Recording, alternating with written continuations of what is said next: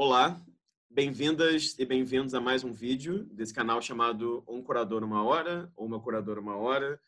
Caso esse seja o primeiro vídeo que esteja assistindo aqui nesse canal, só explicando um pouco, se trata de uma série de entrevistas com curadoras e curadores de todo o Brasil, diferentes regiões, gerações e interesses. Então, hoje, dando aqui o nosso pontapé inicial, quero agradecer a nossa convidada de hoje e, mantendo a nossa tradição, quero pedir para ela, por favor, se apresentar para a gente aqui. Eu quero te agradecer, Rafa, por ter me convidado para estar aqui hoje.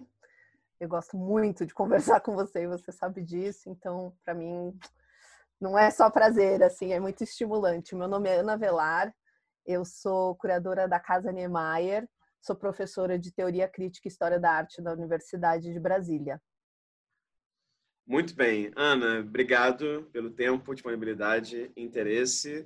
É, mantendo outra tradição daqui também, vamos começar do começo, né? mantendo esse nosso clima de arquivo confidencial, a gente começa do começo. Queria que você contasse um pouco assim sobre como que se deu esse seu interesse pelas artes visuais. Eu estava aqui stalkeando a sua vida, né? Tanto o que você me mandou quanto o que eu pude achar no Google também. Estava vendo que você graduou em letras pela USP, você começou em 99, terminou em 2004. E estava vendo também que você é muito jovem, em 2001, é, começou a escrever, na, escreveu por um período né, na Folha de São Paulo sobre cultura, enfim. Eu queria que você contasse um pouco sobre isso. Também você nasceu em Curitiba, mas foi logo para São Paulo, se eu entendi bem. Então, enfim, qualquer retorno sobre esse início, sua relação com, com a visualidade, digamos assim, seria bacana. Legal. É uma ótima pergunta. Eu estava até tentando lembrar outro dia, né, quando a gente se falou, como eu comecei. Então, eu vou, vou, vou ser bem sincera com você. É, na adolescência, eu queria ser crítica de arte. E eu morava em Curitiba, né? Minha família é do interior de São Paulo, mas se mudou para lá nos anos 60, eu cresci lá. A minha referência era toda Curitiba. E eu tinha muitos amigos da Belas Artes, que é até hoje uma faculdade de artes né, pública é, em Curitiba. E aí eu frequentava vernissagens com eles e tal, e comecei a fazer cursos livres onde eu encontrasse nos museus todos, os pequenos museus de Curitiba na época, quando tinha alguma coisa de fora eu fazia. Só que eu ainda estava no ensino médio, então eu não podia frequentar a faculdade. E aí eu procurava esses esses cursos livres, né, que eram muito precários. Um era melhor, o outro era pior, né? Eu acho que você deve ter conhecido o Fernando Bini, foi um dos meus primeiros professores nesses cursos Olha livres. Só. Ele era Olha ótimo. Só. Um curso de arte brasileira foi ele que me deu. É, e aí eu até parei de estudar por um ano no ensino médio, eu não lembro se foi o primeiro, acho que foi o primeiro ano, porque eu queria fazer história da arte. Eu fiquei fazendo só história da arte, dando aula de inglês para poder me sustentar, porque minha família não ia deixar, obviamente, eu parar de estudar para para estudar arte. É, e aí depois voltei para o ensino médio falei, não, agora eu sei o que eu quero, agora eu, eu quero ser crítica de arte. Mas o que, que, que, eu não sabia que curso eu tinha que fazer para ser crítica de arte, porque os cursos no Paraná eram todos voltados para a formação de artista ou de professor de artes. E eu não, não queria ser artista ou nem ensinar artes, né? Eu queria ser historiadora da arte, crítica de arte. É, e aí eu achei que fazendo letras ia ser o melhor para eu poder escrever. Eu gostava de escrever. Na adolescência eu escrevia poesia, prosa, e na minha casa as pessoas liam muito, assim. Na minha casa tinha muita pintura na parede, sabe? Pintura de feirinha, pintura de pintores amigos, pintores. Pintura, assim. É, de qualquer tipo, sem hierarquia. E tinha muito livro. É, então eu falei, bom, vou fazer letras, que é o curso que minha mãe fez também, porque vai me ensinar a escrever e eu vou ler. E a única coisa que eu sei fazer é isso. Mas antes de entrar em letras na USP, eu prestei na Federal do Paraná e não passei. E passei em jornalismo na PUC do Paraná e fui fazer jornalismo. E fui muito contra a minha vontade, assim. Passei um ano fazendo jornalismo, mas o que foi bom é que, embora eu tenha largado o curso, eu aprendi algumas coisinhas. Por exemplo, escrever um texto básico, né? E aí, quando finalmente eu passei em letras na USP e eu também prestei por um equívoco, assim, eu tinha uma amiga bem mais velha que me falou: "Você vai prestar de novo? Então presta na USP, que é melhor". E eu falei: "Então tá". E fui para São Paulo, prestei na USP, passei é, em larga medida porque eu lia, porque eu, eu não fui bem em outras disciplinas. É, e, e, fui estudar, fui fazer letras, é, em princípio português, eu fiz um ano até de espanhol. Mas o que, que aconteceu? Quando eu cheguei em São Paulo, eu vivia na casa de uma prima da minha avó, assim, de uma maneira muito precária, né, de meio temporário, assim, ela dormia no quarto da, da, da, minha segunda prima, assim, no chão. E aí eu pensei, bom, acho que é uh, melhor eu arranjar um emprego. E estava tendo uma, na época, como que chamava? Eu não sei se existe mais na Folha de São Paulo, existia um trainee. Uhum. Não sei se existe ainda. E aí eu prestei esse trainee. Eu não passei no trainee, mas eu passei numa entrevista para cobrir férias é, na Ilustrada. Então eu cheguei com 20, 21 anos, no meu primeiro ano de faculdade de letras, para trabalhar na Ilustrada. E eu nunca vou me esquecer que o editor era o Nelson de Sá, e ele era muito exigente, é um, é um crítico de teatro, né? Ele era muito exigente, mas ao mesmo tempo ele me ensinava muito, assim. É, e eu também encontrei colegas críticos de teatro, o crítico de. Ele ainda não era crítico, acho que ele era jornalista de artes visuais, era o Fábio Cipriano. Acho que o Tiago Mesquita entrou em, logo nessa época, um pouquinho depois, é, para colaborar, né? O Tiago não trabalhava lá, ele colaborava, então a gente se conheceu assim também. E aí eu comecei a, a cobrir artes visuais, não como crítica, mas como repórter. É, e comecei a fazer cursos na, no Centro Universitário Maria Antônia, que oferecia cursos livres em História da Arte. Na mesma época também eu dei uma olhada na, na ECA, né, que é a Escola de Comunicações e Artes da USP, para ver o que, que eu podia fazer lá como ou aluno ouvinte ou aluna. É um tipo de aluno especial, né, durante a uhum. graduação, uhum. ainda durante a graduação e fiz o curso do Tadeu Chiarelli, que depois foi ser o meu, o meu orientador. Então, a minha graduação é meio assim, é meio é, um monte de coisa misturada, mas sempre me orientando para a história da arte. Mas eu também não achava que eu deveria fazer ECA, porque também é um lugar muito de formação de artista, né? Hoje em dia a gente uhum. sabe que vários críticos saíram de lá e tal, mas é bastante voltada para isso. É, e aí eu por sorte, eu frequentava muito o IEB, eu tinha vários amigos que faziam iniciação científica no IEB, no Instituto de Estudos Brasileiros. É, e um amigo meu me apresentou para uma professora que estudava Mário de Andrade, que se chamava Tele Ancona Lopes. Aliás, faz muito tempo que eu não falo com a Tele, não sei por onde ela anda. É, mas a Tele é, aceitou me orientar, eu queria trabalhar com Tarsila, só que ela não aceitou a minha proposta que era trabalhar com Tarsila. Ela disse que ela tinha um projeto já, assim, um projeto que ela queria muito que alguém fizesse, né, como iniciação científica, e que ela nunca tinha achado alguém que pudesse transitar entre literatura e, e artes visuais. E me perguntou se eu gostaria de fazer o projeto. E o projeto era catalogar, a partir da coleção do IEB, as ilustrações do suplemento literário do Estadão entre os anos 50 e 60. E esse suplemento tinha sido desenhado pelo Antônio Cândido, né? Ele tinha sido idealizado pelo Antônio Cândido. Como a Tele era uma estudiosa de Mar de Andrade e tinha sido aluna do Antônio Cândido, era muito natural que ela tivesse um interesse por isso. Eu nunca, eu tinha tido algumas aulas magnas assim com, com o Antônio Cândido, mas eu nunca tinha é, encontrado informação sobre esse suplemento. E aí a minha iniciação científica foi sobre isso. Eu fiz um, um, banco de dados com as imagens e analisando brevemente, assim, né, o, é, os artistas que apareciam. E foi a primeira vez que eu ouvi falar no Lorival Gomes Machado. Então, acho melhor eu responder isso numa outra pergunta, senão essa vai ficar muito longa. Não, não, mas ótimo. E, e, bacana ver também que, em certa medida, o sonho de virar crítica de arte se realizou, né? Assim, se realizou. Aí eu fui escrever logo na Folha, né? Um dos maiores jornais do Brasil, né? É, enfim, um caráter mais jornalístico, como você falou, mas é claro que essas coisas também sempre se misturam.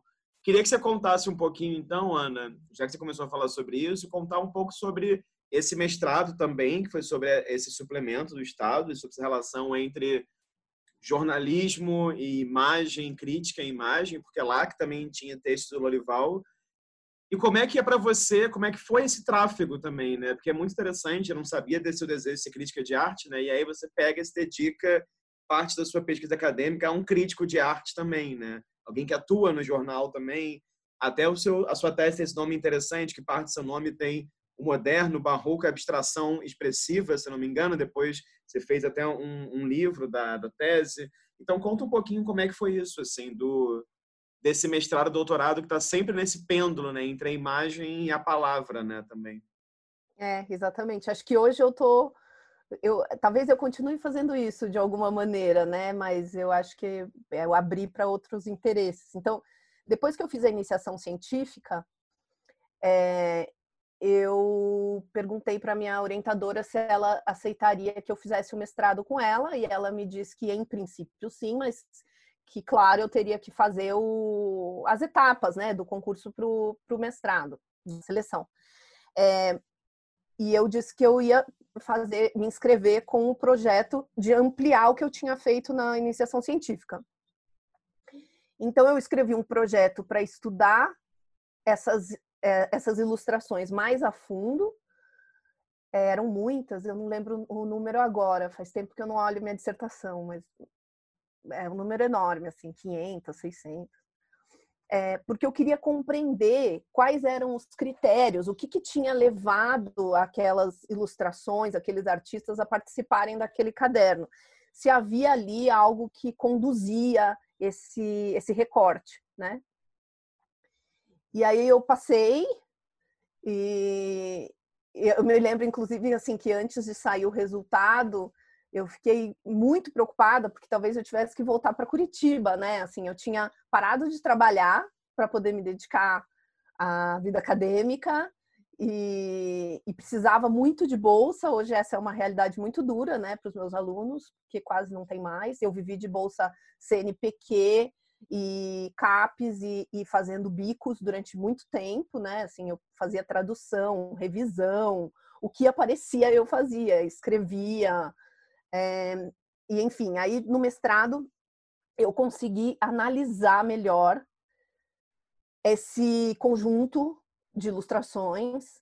E aí eu, eu, eu, passei a compreender que havia ali um olhar, eu ainda não sabia muito bem qual, eu não conseguia ainda dar muitos nomes, né? Mas que havia um olhar por trás dessas escolhas que se orientava, claro, pelo modernismo, né? Então, é, tanto a, a formação da minha orientadora como a formação que eu tive em letras na USP era o que eu encontrava em termos visuais nesse caderno. Só que eu não conseguia falar sobre isso ainda, né? Porque eu, eu, eu não, não tinha muita intimidade para saber quem tinha sido Lorival Gomes Machado. Então eu li inicialmente as críticas que ele publicou nesse caderno mesmo. Ele era o responsável por escolher essas imagens, ele fazia o contato com os artistas e curava, vamos dizer assim, né, o caderno. É, e aí eu tive alguma, assim, um, um, um início, né, pude escrever um ensaio, a minha dissertação é um ensaio e um banco de dados sobre esse, essas ilustrações e passei a achar que, o, que essa figura do Lorival Gomes Machado era uma figura muito misteriosa, porque embora ele tivesse um lugar consolidado na história da própria universidade, né? Então ele foi um dos Chateau Boys, ele era do grupo Clima, junto com Antônio Cândido, com Décio Almeida Prado, com Paulo Emílio Sales Gomes, com a própria Gilda de Melo e Souza eu não achava nenhum tipo de texto interpretativo sobre o trabalho dele em artes, né? Como crítico tal. É... Então, eu resolvi que eu tinha... Se eu conseguisse entrar no doutorado, meu doutorado ia ser sobre o Lorival. E que eu ia contar essa história, né? Por que, que ele tinha sido completamente apagado da história? É... E aí eu prestei é, na ECA, a minha orientadora na época me falou: você precisa ir para as artes visuais, o seu lugar é lá. E eu fiquei super emocionada e tal, prestei com, com o Tadeu, que tinha sido banca do meu mestrado, que tinha chamado atenção para vários pontos importantes que eu tinha que olhar na, na dissertação. Ele, eu não esqueço que ele disse assim para mim na banca: é, você precisa prestar atenção não nas presenças, mas nas ausências. E isso me ajudou muito a compreender o que não constava ali, quais eram os artistas e as artistas que não estavam ali. Né? Então, no doutorado, eu passei na ECA com a orientação do Tadeu, e quando eu cheguei, como não havia praticamente nada escrito sobre o Lorival, a ideia era um pouco construir um perfil né, intelectual dele. Mas eu também não me sentia confortável em fazer isso, porque eu, na verdade, queria escrever sobre o pensamento dele, o pensamento de crítico dele, né? Ele, é, ele foi um curador, assim, antes do termo, né? Ele dirigiu a, a, a primeira Bienal e a quinta Bienal. Ele foi diretor do MAN logo depois que o Degas saiu. Ele foi o primeiro diretor, se não me engano, da FAUSP, é, eu acho que do Departamento de História da Arte, agora salvo engano, mas ele também dava, enquanto ele dava aula de ciência política na FEFELESH, ele, Faculdade de Filosofia, ele dava aula eu sei que você sabe, né? Mas às vezes quem está assistindo. Não, não, é importantíssimo. É importantíssimo. É, é, e aí ele dava aula ao mesmo tempo, ele tinha dupla lotação, olha só, na ciência política e na FAO. Ele foi, acho que, se não o primeiro, um dos primeiros professores de História da Arte da FAO. Então ele estava sempre nesses dois lugares. Acho que eu me identificava com ele nesse sentido também, né? Assim, ele estava sempre na política e nas ciências sociais e na história da arte. É, então eu comecei a estudar para fazer esse trabalho de perfil, né? Um pouco um perfil intelectual e tal. E aí na qualificação é, na minha banca, a minha banca era a Ana Teresa Fabres, que é uma professora aposentada da ECA, é, que tem vários estudos sobre modernismo, né? E o Rodrigo Naves, que obviamente é um crítico de arte, né, muito conhecido fora da universidade, né, que não, não está no ambiente universitário, mas que ao mesmo tempo é uma referência para a gente quando a gente pensa em, em, termos de crítica, né, principalmente dos críticos que se estabeleceram a partir dos anos 80. É, e eles falaram para mim: olha, é, você você precisa você precisa fazer um recorte. A gente já sabe, né, eu já sabia muito sobre o Lorival, sobre o que ele tinha feito, o que ele tinha vivido, enfim, mas eu precisava fazer um recorte do pensamento dele. E aí eu propus que esse recorte acontecesse em três momentos, né? é, modernismo, o pensamento dele sobre o modernismo, o modernismo brasileiro, né, a partir de 22, mas ampliando para 30 também, anos 40, o, o barroco, principalmente o barroco mineiro, que é o, o assunto pelo qual ele é mais conhecido, né, o livro dele, que é uma coletânea lida até hoje em vários cursos sobre o barroco brasileiro.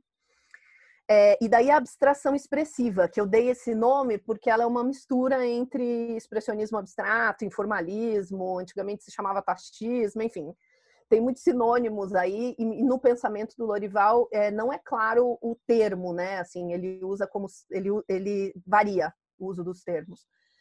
É, e em princípio, o meu orientador é, não sabia se eu, se eu devia ir por esse caminho e tal, mas aí eu falei para ele que para conseguir entender o pensamento desse crítico ou de qualquer crítico, eu tinha que eleger mais de um momento, né? Então, digamos assim, o Lorival dos anos 40, ele é jovem, essa figura que está na faculdade ainda ou saindo da faculdade, e ele está muito interessado pelo modernismo e pelo que está se produzindo enquanto ele estuda, que em geral é Santa Helena, né? Ele está muito interessado pelo Santa Helena. É, depois ele vai ficando mais velho, né? E aí ele passa a, a, ser um especialista sobre barroco, porque também vindo desse interesse que ele tinha pelo modernismo, e ele e os colegas dele na Clima, claro, estão mergulhados no pensamento do Mário de Andrade. Ele é, passa a ser assim praticamente um, um, né, um grande conhecedor do barroco como uma herança de, dessa vivência que ele tem, dessa vivência intelectual que ele tem com o Mário de Andrade por herança. Na verdade, o Mário de Andrade morre em 45, né? Mas o grupo Clima leva adiante esse pensamento, né? E sistematiza numa estrutura da, é, sociológica, né? Porque eles são todos do curso de sociologia. É, e aí ele escreve muito tempo sobre o barroco. E enquanto ele escreve sobre o barroco, a partir de fins dos anos 50 e daí nos anos 60, ele começa a escrever sobre abstração que a gente chama de abstração informal, né? Informalismo, expressionismo abstrato. E também é um recorte muito variado, porque ele não segue a historiografia que a minha geração seguiu, por exemplo, né? Historiografia canônica estabelecida, que era uma divisão entre informalistas europeus e expressionistas abstratos americanos. Para ele, o maior é, abstrato é o Robert Motherwell, né? É, ele fala muito pouco sobre Pollock, por exemplo. Entre os brasileiros, ele escreve bastante sobre a Yolanda Morali. Então, ele tem uma compreensão assim que é, desestabiliza tudo aquilo que eu tinha estudado, né, em termos de uma formação historiográfica local. Agora, Ana, conta pra gente um pouco como é que foi esse seu processo, então, a gente está tá falando muito sobre modernismo, né, e universidade também. Como é que foi esse seu processo já de entrada nesse universo, que é, que é dialógico, é uma interseção, mas a gente sabe muito bem que é um outro universo um pouco, da arte contemporânea, né? Assim, como é que você começou a se interessar por dialogar com artistas, é, pensar exposições? Você acabou de comentar agora um pouquinho sobre Maria Antônia, então assim, qual foi também a importância não só do Maria Antônia em si da instituição, mas também dessa sua primeira exposição sobre Maurício Nogueira Lima, enfim, porque essa exposição foi em 2009 e depois tem uma outra série de exposições que você faz com vários artistas, como a Lúcia Loeb, o Eduardo Verderame, eu sempre troco o nome dele, a Márcia Pastore, enfim, daí por diante. Então, como é que foi? Eu não acho de uma passagem, mas a gente sabe muito bem que muitas pessoas se dedicam exclusivamente à arte moderna e ponto, assim como outras pessoas se dedicam exclusivamente à arte contemporânea e não olham para nada antes dos anos 80, uhum. por exemplo. Às vezes sequer olham para algo antes dos anos 2000, a verdade é essa. Então, eu queria que você comentasse um pouco como é que foi nascendo esse seu interesse de olhar também para essa produção é, mais, digamos assim, da sua mesma geração, digamos assim. Né? Uhum. Né? Eu acho que eu já tinha muito interesse por arte contemporânea lá atrás em Curitiba, né? Quando eu convivia com os artistas, eu tinha namorado, artista, né?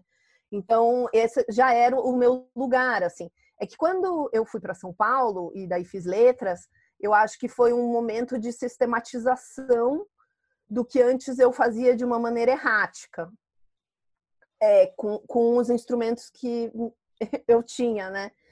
Então, nas letras eu estruturei melhor isso, né? É, e ao mesmo tempo trabalhando na folha, eu usava o que eu estruturava nas letras, eu usava nos textos que eu escrevia na folha.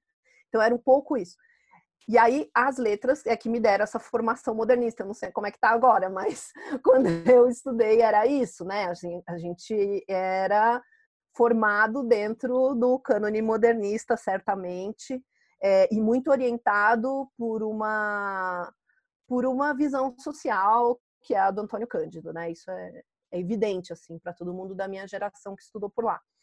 Mas aí no doutorado, que eu fui para a ECA, é, que também está orientada por um certo modernismo, mas é um outro modernismo, né? É o um modernismo norte-americano, né?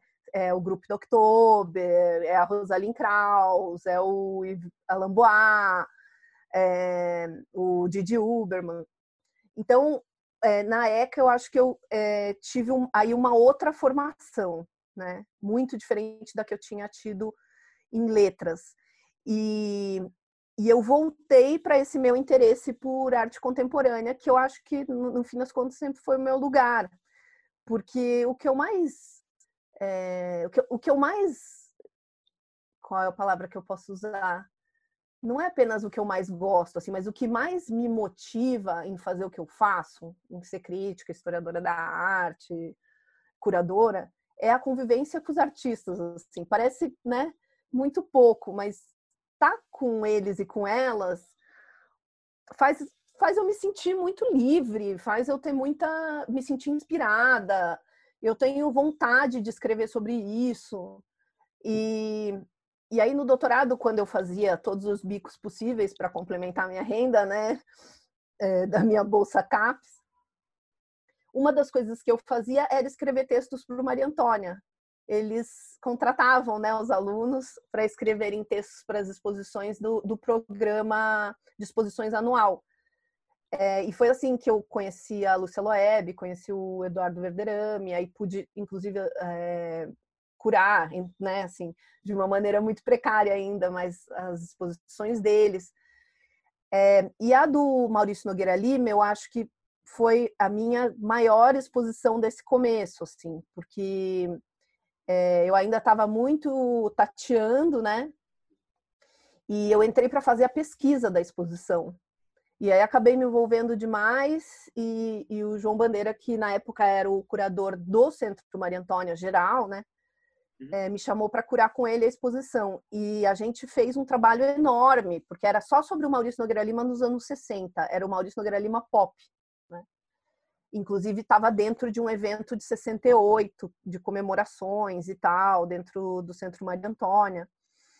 É, e a gente acabou conhecendo a viúva do Maurício, fazendo vídeos com vários conhecidos dele. Então, acabou sendo uma pesquisa muito profunda. Eu descobri ex-galeristas que ainda tinham trabalhos deles. A gente, a gente, conseguiu trazer trabalhos assim que as pessoas não viam há muitos anos, que nem a, a viúva conhecia, sabia onde estava, né? É, então, para isso também, ser pesquisadora, que foi o que eu aprendi na graduação e no IEB, me ajudou muito, porque eu cavava muito, né? Eu gosto, como eu te falei, eu gosto muito de fonte primária, eu gosto muito de cavar. Eu sou eu sou um bicho de, de biblioteca, de arquivo, né? Arquivo sujo. É, agora eu sou um bicho mais do Google, mas sempre fui um bicho de biblioteca.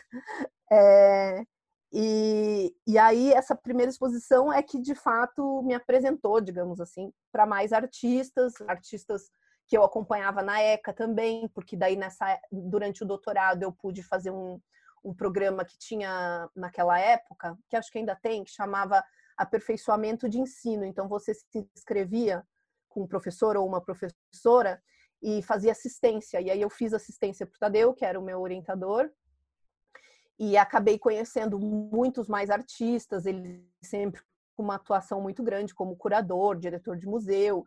Então eu acompanhava, acompanhava pelo Maria Antônia, acompanhava né, pelos trabalhos do Tadeu, ia conhecendo gente, ia conhecendo gente jovem. Eu fiz parte de um grupo de estudos de curadoria do Tadeu lá, também quando ele começou esses grupos de estudos. Fiz parte de um outro grupo que era mais teórico de arte e fotografia. E, e, foi assim, fui conhecendo gente, inclusive gente que se formou pela ECA e que hoje eu passei a acompanhar e incluir nas exposições, né, que eram estudantes naquele momento. Entendi. Agora, vou te fazer uma pergunta aqui, que vão ser várias perguntas numa só, mas tudo bem, já estou percebendo que isso é um infeliz estilo meu como entrevistador. Porque em 2014 fez essa exposição que era bem grande, chamada Lina Gráfica e é uma exposição que, de certa maneira, né, assim, com todas as diferenças entre eles, você pode colocar nesse lugar que você falou muito bem, da arquivista, né? Você pode colocar em diálogo com o projeto do Maurício Nogueira Lima e você pode colocar em diálogo com a sua própria tese sobre Lourival Gomes Machado. É, no sentido de você se debruçar sobre uma artista já falecida, associada com a história do modernismo no Brasil, etc, etc. E daí, eu, como a gente estava falando um pouco antes de começar a gravar, né, a gente sabe também que no Brasil, não só no Brasil, mas no mundo, a gente está falando de Brasil aqui, né? Muitos curadores e curadoras não têm uma formação em história da arte e muitos curadores e curadoras até mesmo negam ou veem isso como algo colonizador, problemático, eurocêntrico, enfim, tem várias maneiras de se referir a isso. Algumas pessoas apenas não curtem, outras pessoas veementemente negam a história da arte, estão no direito delas também. E falo isso enquanto historiador da arte, que é o que eu sou também. E aí eu queria que você comentasse um pouco sobre esses dois aspectos, assim. Primeiro, como que você se sente tendo esse interesse por modernismo e também por arte contemporânea, ou seja, de que forma um interesse seu informa o outro ou deforma o outro, sei lá. E num segundo momento, como que você se sente nessa interseção também entre a curadoria e a história da arte e a crítica, né? Porque mais uma vez, assim, muitas pessoas, e claro, você é a 34ª pessoa que eu entrevisto aqui, Muitas pessoas não. não têm nenhum interesse em se desenvolver enquanto críticos, apenas querem apenas querem fazer exposições ou até mesmo se botam no lugar de ah, eu sou diretora artística de, não não escreveriam textos críticos. Uhum. Outros têm uma relação muito forte com a história da arte e, e o lado curatorial, como uma pessoa me falou recentemente, é um lado mais bissexto, eventualmente fazem uma curadoria. Então, como é que você sente essas contaminações, digamos assim, na sua trajetória, né? Assim, modernismo, arte contemporânea, história da arte, curadoria e crítica. Rafa, eu acho que eu começaria dizendo que eu nunca tinha pensado na Lina como uma figura que fosse ligada ao modernismo. Na verdade, quando eu fiz a exposição da Lina, também fiz com o João Bandeira, né? Foi no Sesc Pompeia. É, o que me interessava é que era uma exposição das ilustrações dela. Ou seja, pela primeira vez, eu tinha tentado fazer exposições é, das ilustrações né, do suplemento literário. Não tinha conseguido, eu era muito jovem ainda, muito inexperiente. É... Mas quando eu fui fazer a Dalina, eu apliquei tudo aquilo que eu tinha estudado no mestrado, né? Porque era uma lina no papel. Era isso, não era a designer, né, não era a diretora de museu, não era arquiteta, era a Lina no papel, né, no desenho, na ilustração. Então, para mim, a, a, exposição foi muito isso, assim, eu, eu to, é, é, como se transformasse em tridimensional aquilo que eu vinha estudando, né, como pesquisadora. Então, para mim foi, foi mais é, isso que, que tocou, assim. E a relação entre o modernismo e a arte contemporânea, olha, é, eu sempre me entendi como a, uma historiadora da arte brasileira. Eu sei que a gente não pode mais usar esse termo, mas eu, eu vou reivindicá-lo. Eu acho que a gente precisa re, reestruturá-lo, ressignificá-lo, ou enfim, qual o termo que a gente pode usar aí. Porque o que me interessa é o que é produzido aqui. Eu, é, é esse é o meu interesse. Eu já tentei muitas vezes, assim, ter o mesmo interesse, assim, o mesmo entusiasmo. Você sabe que eu sou uma pessoa entusiasmada. É, e eu não tenho por artistas de outros lugares, assim. Me interessa o cenário aqui, eu, eu me interessa os debates aqui, as, as trocas, as confusões, as brigas, as interpretações. Então, uma das questões que eu, né, acabaram ficando comigo depois do doutorado foi de construir uma narrativa sobre essa vertente gestual, assim, principalmente a partir da abstração, mas não só, entre os anos 60, 80 e agora na pintura contemporânea. Então, eu fiz um pós-doc sobre isso no MAC, que é o Museu, Museu de Arte Contemporânea da USP, né? É, então, o que eu gosto é de ver esses outros lados, assim, esse o contrário, eu gosto dos buracos da história da arte, eu gosto de pensar naquilo que as pessoas acham que é marginal ou que não tem interesse. É... Então, no fundo, o que eu gosto é da situação brasileira, assim, isso é o que me interessa. E aí eu vou para onde eu acho que eu tenho que ir, sabe? Então, o Lorival eu comecei estudando é, a crítica dele dos anos 50 e 60, e daí fui parar lá no Barroco Mineiro. Então, eu fui porque eu tinha que ir, porque o meu objeto pedia e eu vou, assim. E, e aí o modernismo e arte contemporânea para mim é a mesma coisa. Agora eu estou fazendo mais curadoria de arte contemporânea, porque é o lugar que eu tô também, né? Eu tô num museu universitário, é, com uma coleção agora de arte contemporânea brasileira, então eu estou estudando isso. Mas amanhã, se eu precisar ir para qualquer outro tempo, espaço, é, eu vou. Mas, em geral, sempre amarrado com, com esse assunto que é o da, da arte que é produzida por aqui, né? Seja por artistas brasileiros ou não, não é essa questão, né? Mas o que está acontecendo nesse cenário aqui? E a outra pergunta que você me faz, né, que é como que, te, como que é esse encontro, né, entre entre as várias áreas, né, crítica de arte, curadoria, história da arte. É, eu acho que eu começaria por dizer que a história da arte, embora ela esteja sendo muito maltratada ultimamente, desde os anos 70, na verdade, né? Porque essa discussão o TJ Clark já tinha cantado lá nos anos 70, dizendo que a história da arte já era criticada nos anos 70. Ele pergunta naquele as condições da criação artística, ele pergunta: "Por que a história da arte não é mais uma disciplina relevante?" Né? Imagina, nos anos 70 do século 20. É, eu acho que a história da arte é, teve muito espaço, sim, no passado.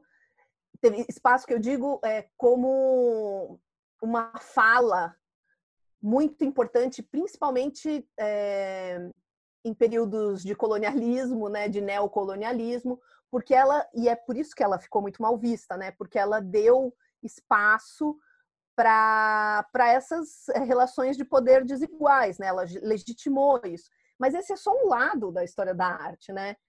Muitas outras histórias da arte ou das artes, agora eu vou defender esse termo, né? Histórias das artes, não fizeram isso, pelo contrário, né? A gente vê exemplos locais aqui, como os nossos críticos de arte que fizeram a nossa história da arte, porque a nossa história da arte foi iniciada por críticos de arte, é, que na verdade foram contar as histórias da margem, justamente, né?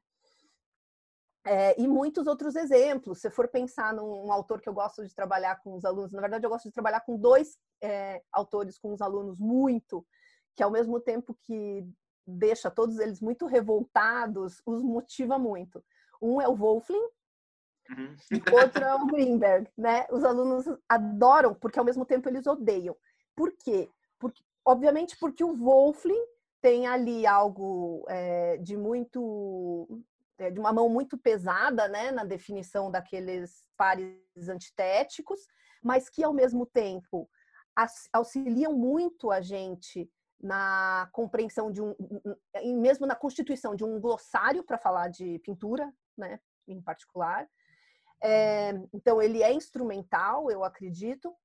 E o Greenberg, por um motivo semelhante, porque ele também vai instaurar um tipo de linguagem que é acessível né, que você pode ensinar e pode aprender. Então, que por um lado, o Ivan Lombardi diz isso, né, que quando os franceses descobriram o Greenberg, eles ficaram enlouquecidos, porque o formalismo do Greenberg, assim, é um formalismo acessível para ser ensinado e aprendido.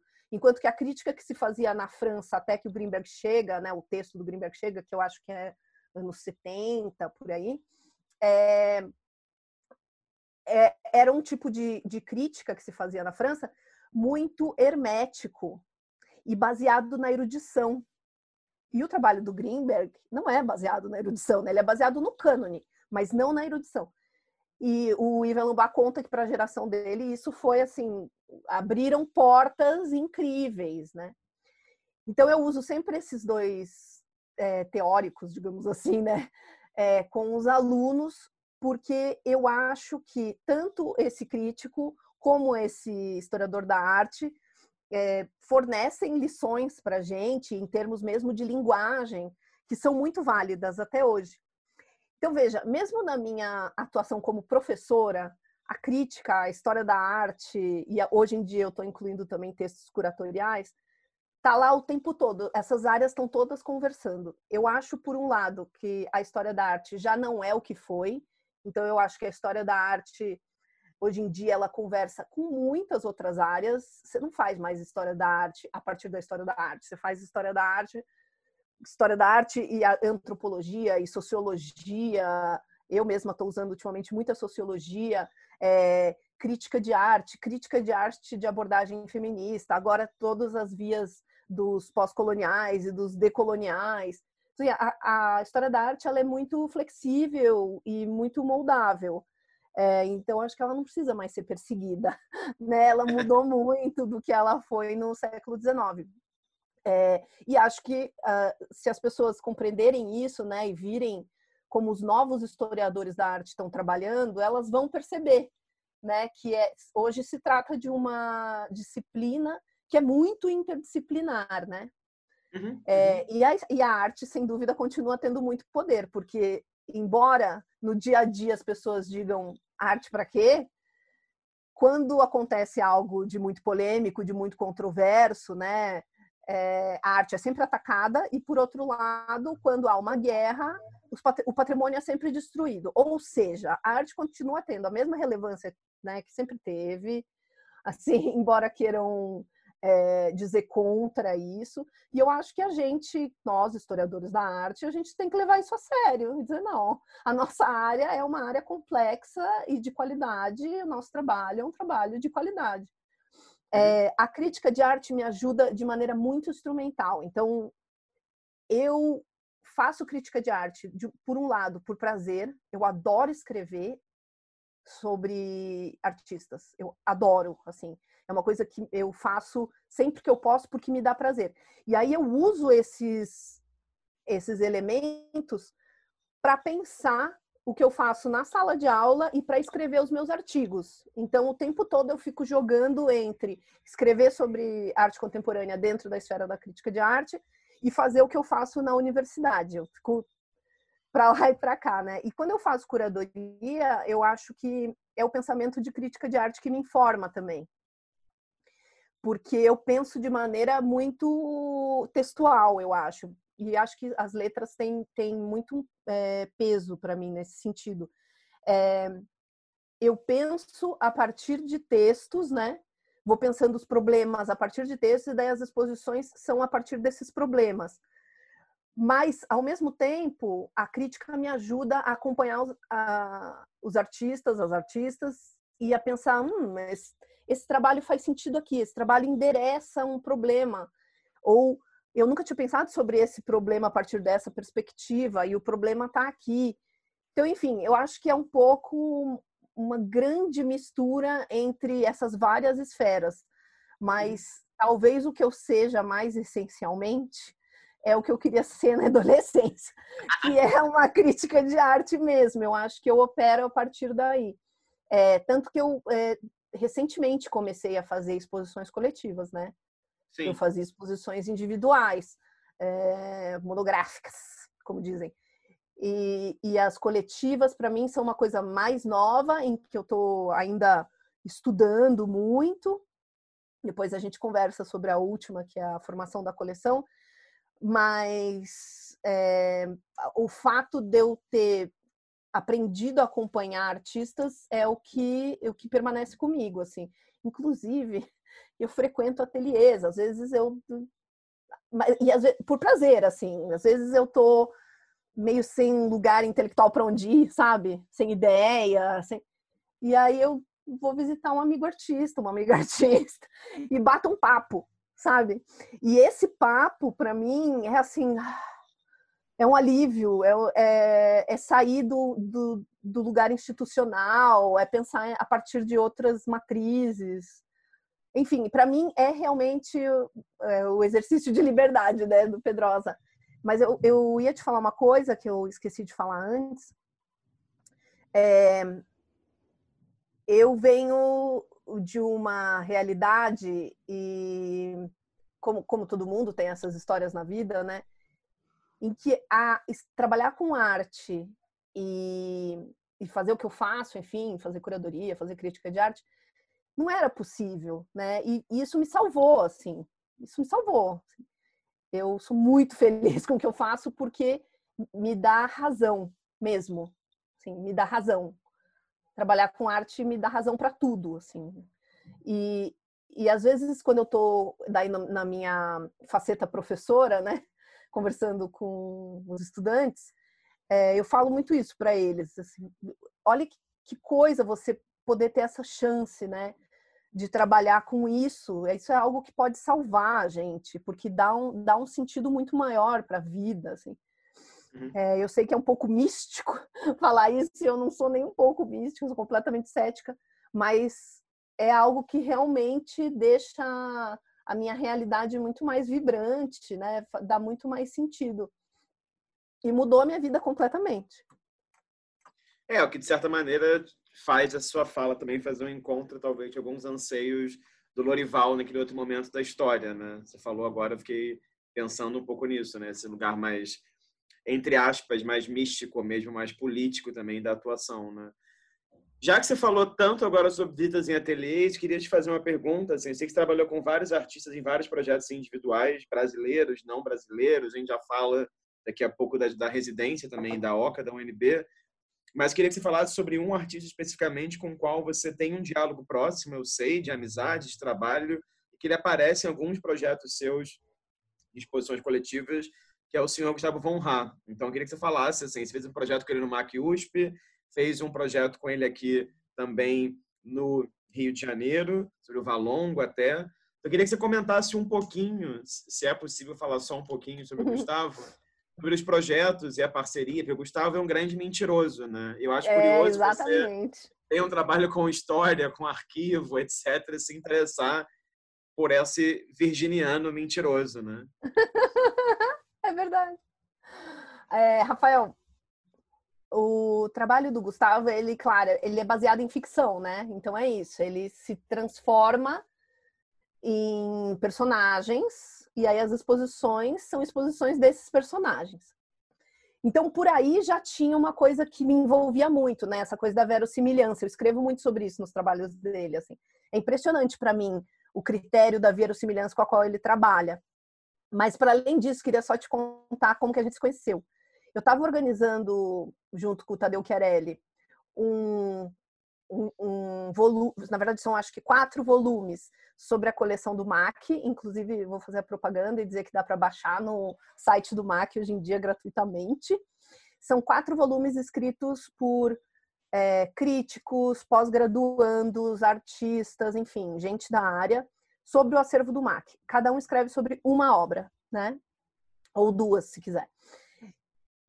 E nessa, nessa época, o, um dos trabalhos em vídeo, na verdade de cinema, do Gustavo tinha acabado de entrar para o acervo do MAC. E quando eu vi, é, eu fiquei muito impressionada, justamente porque ele trabalhava nesse limite entre ficção e realidade. E isso é a minha formação, né? Assim, pensar. Uma das primeiras coisas que você aprende no curso de letras é a ficção é uma realidade. Ela é a realidade literária. Então, isso para mim foi assim um estalo. Eu fiquei completamente entorpecida por aquilo, pensando essa é a realidade que a gente vive hoje, é, é, essa ficção, é a realidade da ficção, a realidade da imagem que é uma ficção, né? É, e como que a gente constrói significados o tempo todo para isso, como que a gente organiza essas fix, mil ficções, né? Então, para mim, tinha um encontro com a literatura também.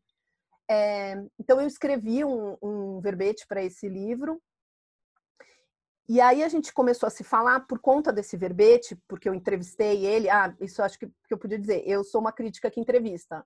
Eu vou, visito, entrevisto, fico falando no telefone, escrevo e-mail, né? É, enquanto eu estou produzindo o texto. E, e a gente continuou se falando, e aí ele tinha uma ideia de fazer uma, uma exposição sobre expressionismo abstrato. E foi bem numa época que eu estava entrando no pós-doc em que eu ia tratar de gestualidade. E aí a gente começou a conversar e ele me disse é, assim um resumo desse projeto. Porque, na verdade, como ele estuda essa ideia da, da imagem né, apropriada, da imagem de repetição, do falsificador, assim, todas essas entradas, né? É, eu me dei conta de que a bibliografia com a qual a gente trabalhava aqui no Brasil para compreender esse grande fenômeno que é a pintura gestual, ela era muito ultrapassada. E que já se estava produzindo é, um pensamento muito além disso, né, sobre pintura gestual, principalmente a que foi produzida nos anos 60, mas também a dos anos 80, e hoje desse lugar incerto da pintura na arte contemporânea, que aliás é uma pergunta que os meus alunos sempre fazem para mim. Pintura é arte contemporânea? Eles sempre fazem essa pergunta para mim, né? E aí o, o Gustavo me falou sobre esse projeto e para mim foi, foi isso que nos aproximou, na verdade. Foi o primeiro projeto de uma grande individual num museu importante que eu fiz. A gente passou no, no, no, na etapa de seleção, né? Você tinha que se inscrever num edital, a gente passou e tal. E ele produziu toda a exposição, era uma exposição enorme, com inúmeras telas, objetos, papéis, e aí você percorria a exposição, ela tinha uma expografia também pensada para isso, né? Como se você estivesse entrando num museu, né, no cubo branco de arte moderna, o teto, assim, o pé direito do, do MAC USP é baixo. Então a gente jogou com isso, assim. Então era um, um espaço de confinamento, né? Inicialmente você entrava num espaço de confinamento com telas pequenas, aparentemente informalistas, que tinham aí uma referência com com o início do, do informalismo, vou até dar outro nome, né, da abstração lírica, assim, na virada dos anos 40 para os anos 50, muita materialidade, Fautrier, né, é, muita carga de tinta, é, pintura de cavalete em termos de dimensão. E aí essa pequena sala mais contida e apertada, assim, se abria para uma grande sala onde estavam as obras expressionistas abstratas e os objetos, vitrines com objetos. E aí nessa sala você percebia que algo tinha mudado radicalmente, né? Era um outro universo de significados, né? Antes você estava ali no espaço de um ateliê, no, na pintura de cavalete, de repente você estava indo para uma estrutura mural e aqueles objetos que pareciam ter sido utilizados por aquele artista, enfim, toda uma grande ficção.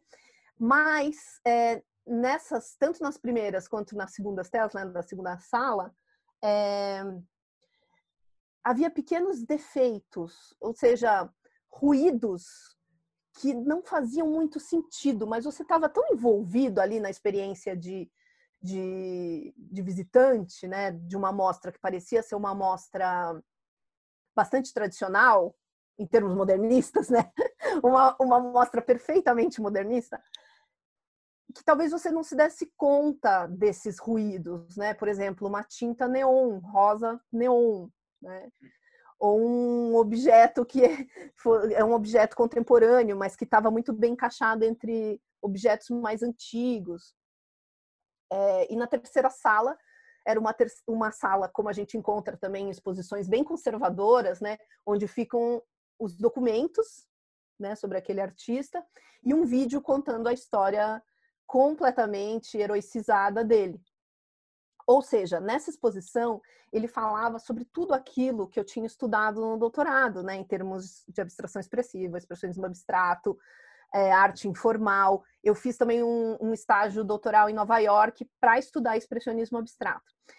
E nessa época, isso foi antes né, da exposição do Gustavo, claro, quando eu estava ainda no doutorado eu cheguei em Nova York para estudar na NYU, que é assim, né, um dos lugares mais conservadores nesse aspecto também, né, da arte norte-americana, de pensar em termos de arte norte-americana.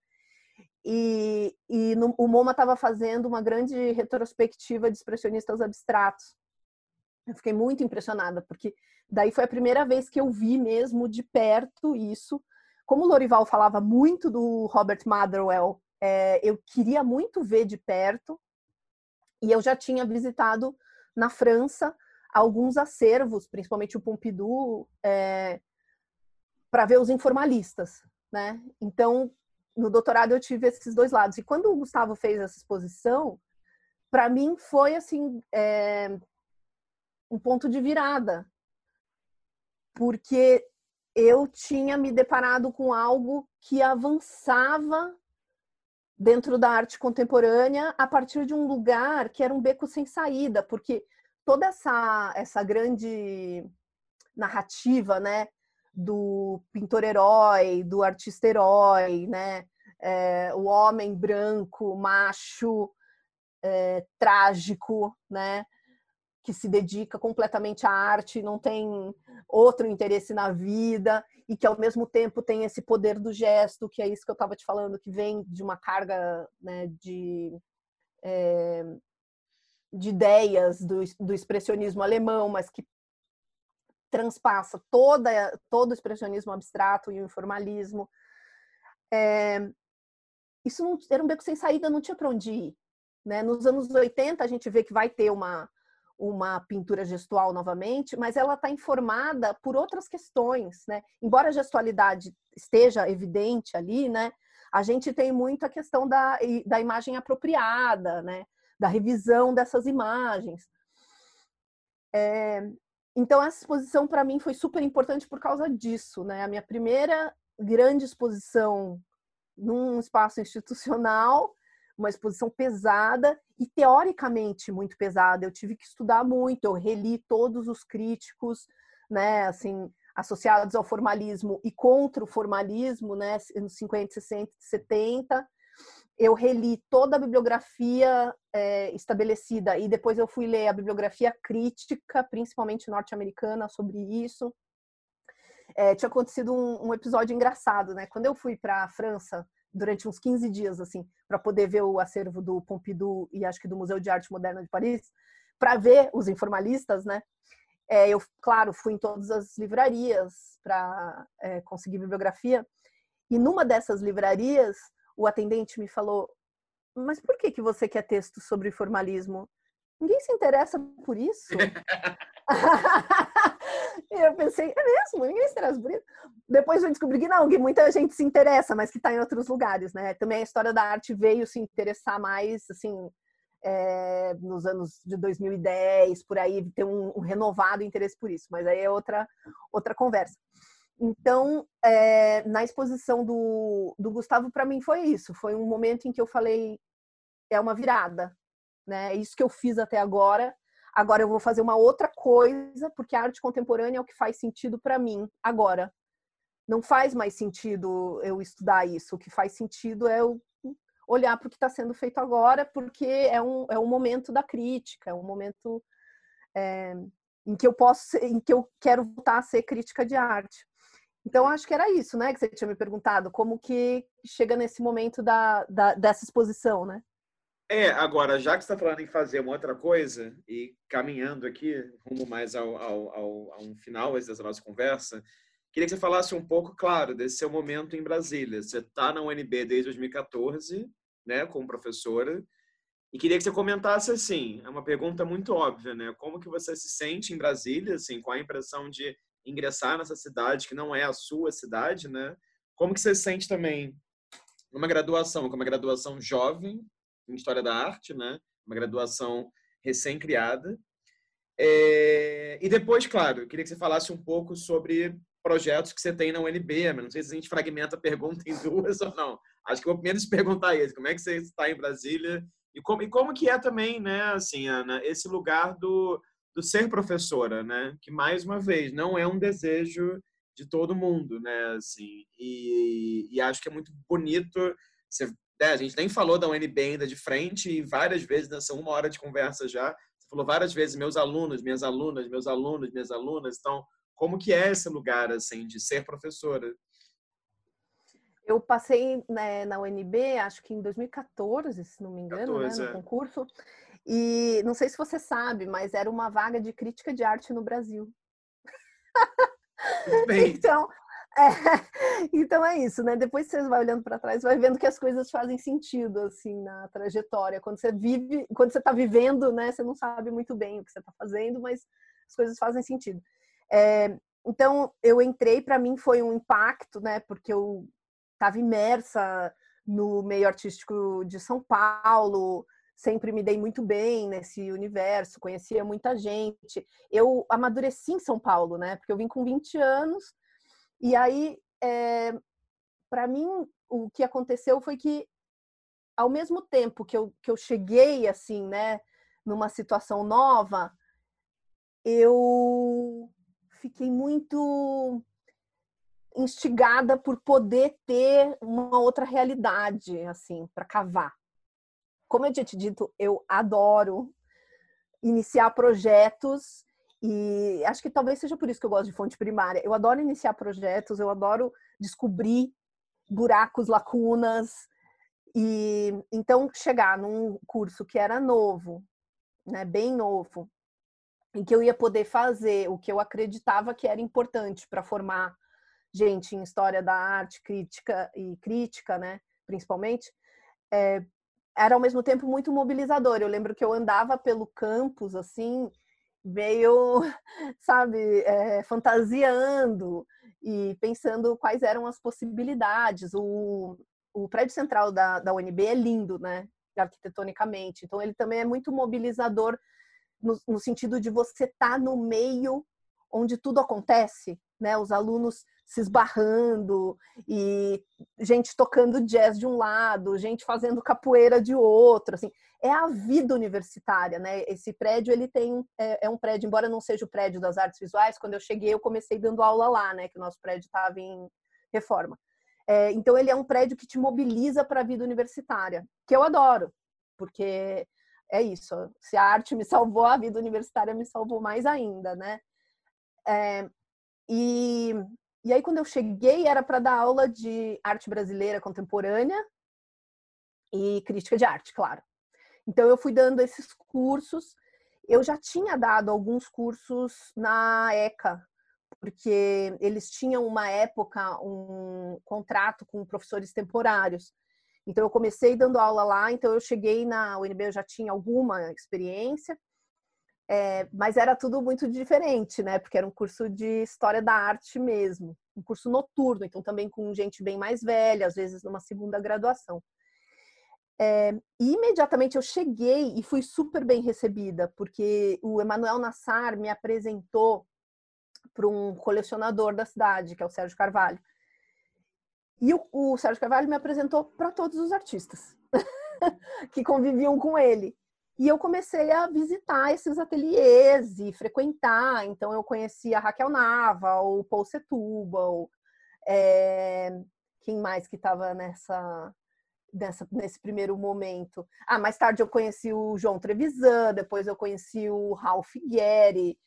Daí os alunos que faziam artes visuais eu comecei a conhecer pelos meus colegas professores, é, é, conheci o Geortoff, né, assim, no, na reunião de departamento. E aí, para mim, isso foi incrível, porque eu estava, de fato, exercendo aquilo que eu sempre quis exercer, num meio muito agitado, porque o meio brasiliense, embora a cidade não seja uma cidade muito grande, né, em termos artísticos é muito agitado, mesmo sem ter grandes instituições que amparem, né? Então tem muito artista, o departamento de artes é enorme, tem mais de 40 professores, é, muitos artistas inclusive indo para São Paulo, né, para poder ter uma base é, institucional é, e com mais galerias. Mas, assim, é um meio muito diversificado, muito ativo. Então, eu tinha, como eu tenho até hoje, né?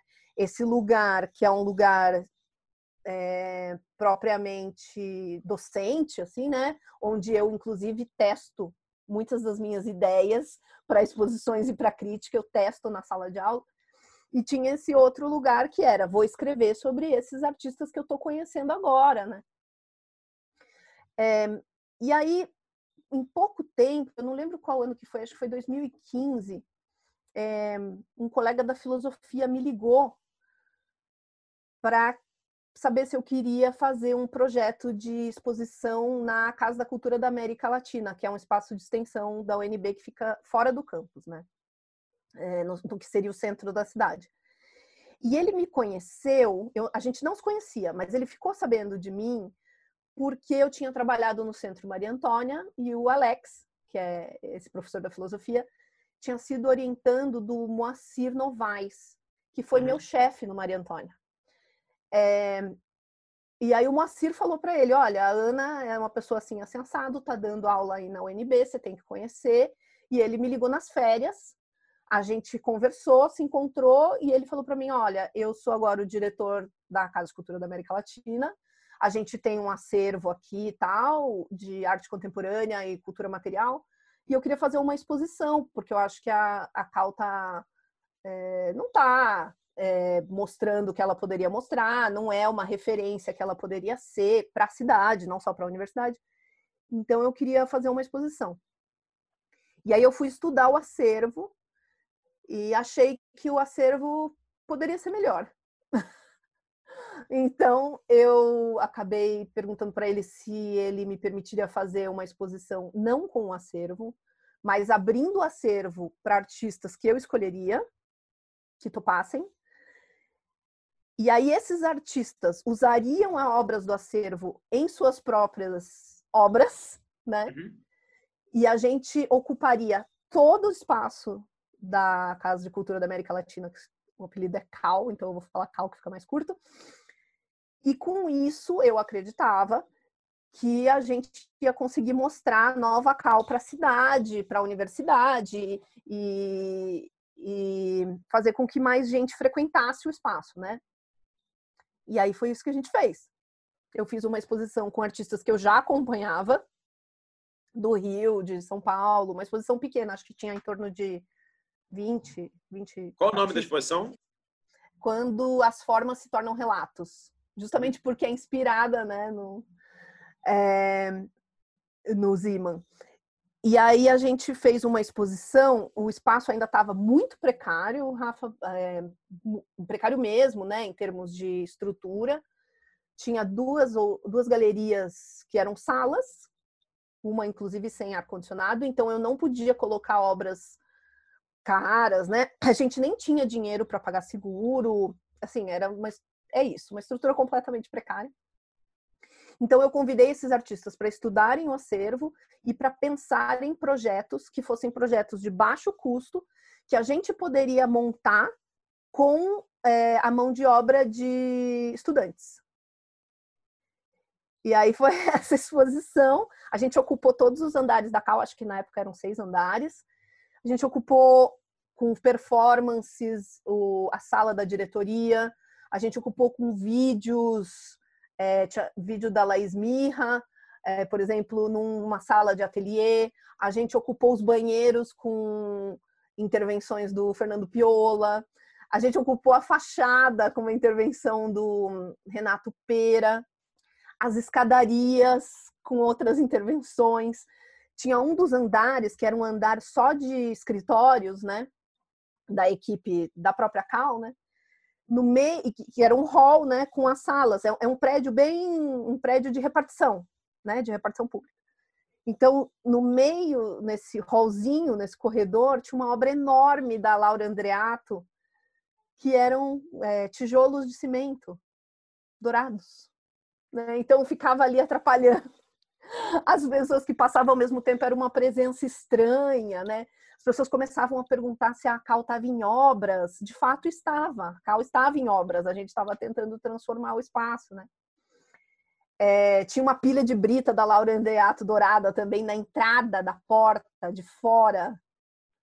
E teve um momento muito interessante em que a gente pegava as pessoas levando essas pepitas que eram de brita, né? Embora acabaram as douradas, ficaram só as de brita mesmo. É, porque era assim também um elemento de fetiche, justamente o que chama atenção o trabalho, né? Então essa exposição foi a primeira que eu fiz na UNB e foi justamente para conquistar a comunidade, para dizer, olha, esse lugar faz diferença. Esse lugar pode ser um lugar absolutamente vivo e ele está aberto para todo mundo. Ele não é só um lugar do universitário, né? Os artistas que expõem aqui não são só artistas da universidade. Nós somos um espaço de extensão, então nós somos um espaço na cidade. E aí eu fiquei trabalhando lá com esse tipo de iniciativa, mas daí logo a gente criou a Residência Oca, que é um projeto do Alex. Uhum. Era um projeto muito, muito ambicioso. A gente nem acreditou que deu certo. Eu já tinha escrito um projeto de residência artística para o Maria Antônia, é, com o Moacir Novaes que não que a gente não conseguiu implementar. E aí esse na que a gente conseguiu implementar na CAL, né, que na verdade a gente conseguiu implementar porque a gente teve o apoio da OEI, que é a Organização dos Estados Ibero-Americanos, com bolsas. Então eu fiquei responsável por coordenar o júri, né, coordenar as equipes E no começo eu era uma das curadoras e agora eu passei a ser a curadora que cuida, na verdade, porque precisa ter uma coordenação, né? Uhum. Da, das atividades da residência. Às vezes a gente realiza exposições, às vezes não, depende muito de como os artistas estão, se eles estão afim ou não de fazer as exposições. O importante, a gente acha na residência, é mostrar para o público como funciona uma residência e como artistas trabalham. Né? Então a gente faz é, ateliês abertos, conversas com artistas. Isso para a gente é muito mais importante do que, por exemplo, ter uma obra finalizada é, que fique para o nosso acervo. Pode acontecer, mas não é um dos intuitos da, da residência. Uhum. É, então, a residência também começou a formar uma pequena, uma pequena coleção, né? Eu achava que a gente precisava formar uma coleção, mas a gente ainda estava lutando muito para ampliar a reserva técnica, que é boa e tal, era boa na época, mas ainda era pequena. É, e aí, com as mudanças de conduta do governo federal, eu acabei apressando esse meu projeto de constituição de uma coleção. É, e no ano passado, né, a partir mais ou menos de maio, eu comecei a conversar com artistas que aceitassem doar obras. E a única pergunta que eu fazia, junto com a minha equipe de, de alunos, era é, como você gostaria de ser representado por um museu universitário público na, na capital federal? Para que os artistas, os artistas entendam que eles, o trabalho que eles vão doar é um trabalho que vai ser, primeiro, mantido pelo público, né, para além das nossas mortes, e segundo, que vai ser mostrado no ambiente público, na capital do país, né, e que, portanto, tem que ter um peso aí.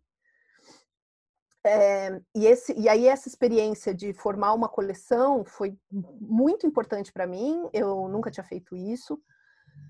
É, mas foi muito importante em vários sentidos. Foi importante no sentido de ter que me deparar com essas questões. Então, uma das questões é o que colecionar, né? O que colecionar num museu universitário? O que colecionar hoje num museu universitário? E também para a formação dos alunos. É, tem aluno, por exemplo, que ficou cobrindo, que cobre até hoje, né? A área de assessoria de imprensa, outros que fazem assistência de curadoria, outros que fazem educativo, outros que fazem produção. E eu pensava que esse projeto era um projeto, esse de formar coleção, era um projeto também que poderia oferecer habilidades para eles que eles vão precisar na saída da faculdade, né? Então, eu fico pensando, historiadores da arte, críticos, curadores, teóricos, nem todo mundo vai ser acadêmico, nem todo mundo vai escolher isso, né? Alguns vão escolher justamente serem críticos, curadores, né, pesquisadores fora da universidade, e para isso eles precisam ter essas habilidades que concernem justamente montagem de exposições, né, o pensamento curatorial, a estrutura do museu. É, e aí, para mim, a, né, me mobilizou isso. Não sei se você quer que eu fale agora sobre a Casa Niemeyer. Fala, se você fala não, fala, fala. Eu acho, ah, acho, então que tá. gente, acho que a gente pode, antes de mostrar a imagem que você trouxe, falar sobre isso, sobre essa mobilização, os desafios que você encontrou também, porque também é um processo que é de doação de obra, né? Então imagina também, enfim, cada artista quando você propõe responde de uma maneira. E como é que tem essa sua atuação na Casa Niemeyer, né? Porque essa relação entre as duas casas, né? A Casa da América Latina, a Casa Niemeyer, na Casa Niemeyer também você fez uma série de exposições, teve a Triangular, teve também essa outra chamada Brasília Extemporânea, então, se pudesse comentar um pouco, assim, como é que você tem atuado na Casa Niemeyer e até também ah. Como é que vocês têm atuado durante a pandemia, né? Porque tem sido, eles são bem ativos online, né? É, eu acho que eu, eu, tenho que passar, fazer essa passagem, né? Porque quando eu estava na Cal, também um ano depois é tudo muito rápido. Acho que na minha trajetória é tudo muito rápido, acontece tudo mais ou menos ao mesmo tempo. É, o Alex ficou sabendo que a Casa Niemeyer estava voltando para a gestão da UNB, ela ficou um tempo emprestada para outro órgão. E ela é uma casa, você sabe, muito desconhecida, né? Inclusive, a gente está incentivando agora a construção da história dela. É, e aí a gente foi visitar, a casa estava num estado não muito bom, né? e a gente, o Alex conseguiu convencer né, é, a UNB a permitir que essa fosse um, uma casa para um espaço de cultura, que na verdade ela entrou para a UNB há muito tempo atrás, nos anos 80, para ser um espaço de cultura e isso nunca se efetivou. E aí a gente recuperou a casa, então teve um projeto para recuperação da casa, na medida do possível, e eu fiz um projeto para que ela fosse dedicada à arte contemporânea. Então, um espaço expositivo para arte contemporânea. Ainda não um museu universitário, mas um espaço expositivo, né? Por conta da estrutura dela ainda. E comecei a fazer as exposições lá também para criar esse lugar, né? Para cultivar, criar essa cultura da Casa Niemeyer como um espaço universitário dedicado à arte contemporânea e fora do campus. É, e aí fiquei responsável por fazer essas, a programação da Casa Niemeyer. Então, a primeira exposição coletiva que eu fiz lá, né, eu fiz algumas exposições relacionadas à residência Oca, também é, ainda muito experimental. Eu acho, Rafa, eu acho que é importante dizer isso. A Cal e a Casa Niemeyer, elas são experimentais, né? A gente trabalha muito com tentativa e erro, assim, dentro do que é possível fazer dentro numa universidade pública, né? Então, a Casa Niemeyer, eu ensaiei com exposições monográficas, fiz uma do Esvin Alarcon-Lan, que é um artista que você conhece, guatemalteco, que fez a residência Oca. E aí fiz uma exposição de esculturas do Cláudio Crete. E depois eu achei que era hora de fazer, que já a casa já tinha um certo lastro, que era hora de fazer uma coletiva. Então, para mim, a única coisa que fazia sentido era falar sobre o lugar simbólico de Brasília. Como não falar sobre Brasília na Casa Niemeyer, né? Ainda mais que o partido arquitetônico da Casa Niemeyer é um partido colonial. No maior projeto do Niemeyer, né, que se tornou cidade. Então, ela é toda cheia de é, paradoxos, né? É, arestas, né? cantos que precisam ser investigados, a própria história da casa é uma história nebulosa. Então eu fiz essa exposição com artistas também de vários lugares do Brasil, mas que em algum momento pensaram sobre Brasília, né? Sobre Brasília de modo amplo, em termos políticos, simbólicos, imagéticos, né? Porque a cidade é uma cidade fortemente imagética, uma cidade que se grava na nossa memória a partir do eixo monumental e eu pensava, essa cidade é tão mais, ela é isso, sem dúvida, né? Ela é a capital política do país, é, com tudo que isso carrega, mas ela é muito mais do que isso. Aliás, você, quando você começa a conhecer né, a realidade das satélites de Brasília em relação ao plano piloto, você começa a entender que é uma cidade muito mais complexa do que chega até nós, muito pela imprensa, né, pela mídia. Então eu fiz essa exposição é, pensando nesses níveis simbólicos, né, da de Brasília. É, tinha artistas também, e é isso que eu falei, de vários lugares. Tinha Gertoff, Lenora de Barros, Laércio Redondo, Nuno Ramos, é, Márcio Mota, que é um artista de Brasília que trabalha com projeções e fala muito sobre Brasília. É, depois eu me lembro mais quem que estava lá. Ah, Elo Sanvoy, também pensando é, na, na, na, no caráter político da cidade. É, Paul Setúbal, Doris Mack, uma série bem impactante do Ding Musa em Brasília, que ele vem realizando há 10 anos. Ele vai para Brasília com frequência e faz essas fotos nos espaços públicos. Enfim, então era um, um assunto que eu achava que fazia muito sentido para aquele lugar. Eu tenho muita simpatia por sites específicos. Muita simpatia. Eu acho que as exposições que a gente faz, elas são exposições para os lugares que a gente faz. E elas só fazem sentido ou quando elas são adaptadas, né, para aquele lugar, ou de alguma maneira, ou quando elas são feitas para aquele lugar, porque elas sempre falam do lugar de alguma maneira, né? Então, na Casa Niemeyer também, a gente ocupou todos os espaços, tinha obra no banheiro, na cozinha, nos corredores, lá fora, no quintal, no jardim. É, tinha Raquel Nava também. E, e eu acho que foi isso que, que marcou, que deu uma marca propriamente para a Casa Niemeyer, né? Ou seja, que colocou a Casa Niemeyer no mapa. Foi essa exposição. É, e aí, depois dessa exposição, eu achei que eu estava preparada é, para fazer, então, uma coletiva maior e que era um momento certo, como eu estava dizendo antes, né, por conta dessas diretrizes do governo federal, é, era o momento para eu fazer uma coleção, porque eu não sabia se eu ia conseguir fazer depois. E aí, no ano passado, no começo do ano passado, eu comecei a conversar com vários artistas. É, como é uma coleção formada por doações, claro, como você disse, ela é muito delicada, né? Essa negociação é uma negociação muito delicada, ela é feita um para um. Eu converso pessoalmente com cada artista, né? Eu explico qual é o cerne da, da coleção, essa importância de uma coleção universitária, por que é tão importante ter coleções universitárias e museus universitários para formar não só gente de artes visuais e história da arte, mas todas as áreas, né, principalmente as humanidades. É, explico sobre a reserva técnica e digo que a gente vai dar visibilidade para esses trabalhos, que a gente tem toda a coleção online hoje em dia, o que é algo muito raro em museus brasileiros, né? Ter toda a uhum. coleção é, disponível gratuita, gratuitamente online. Então a conversa foi foi difícil, eu tive várias conversas, mas ao mesmo tempo eu não sou partidária, né? Assim, eu não acho que todas as coleções têm de ser formadas por doações, né? Eu acho que uma coleção universitária pública no Brasil de hoje é formada por doações, né? Em geral, em geral elas são por conta de uma estrutura que a gente deixa de ter.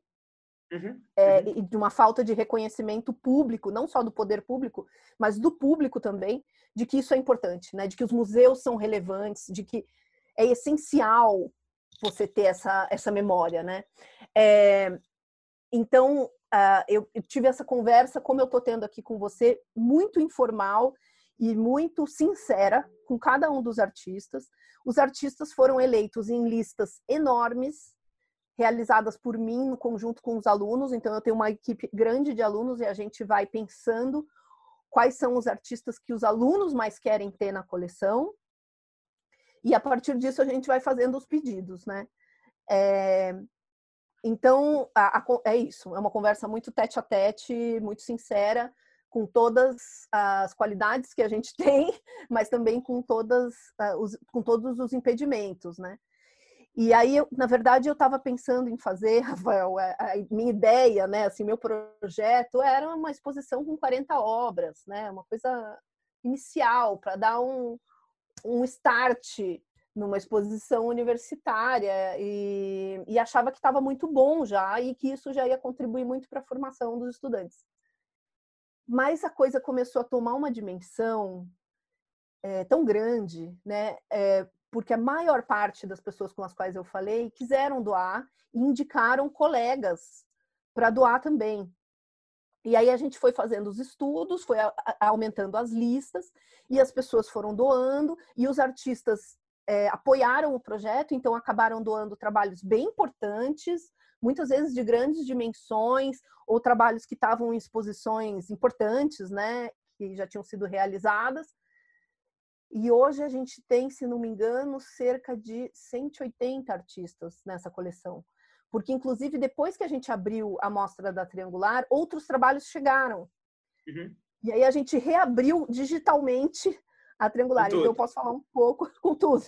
Aí eu posso falar um pouco sobre essa versão digital, né?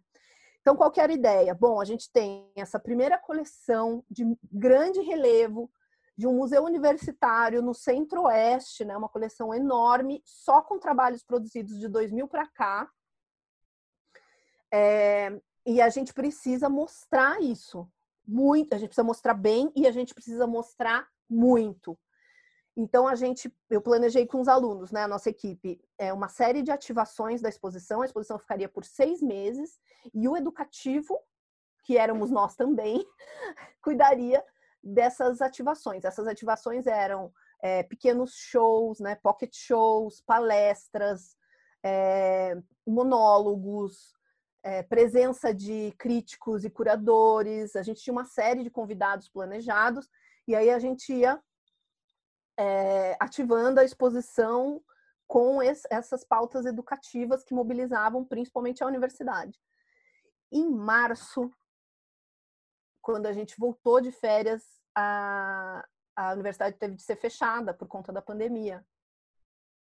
Então, a gente nem iniciou o nosso calendário de atividades. E essas atividades é, é, eram elas que iam dar o, o lugar para essa coleção, porque como é uma, uma coleção é, com muitas diretrizes, né? Então, como ela é feita para ser estudada, ela é feita para ser pesquisada, né? Ela foi pensada assim.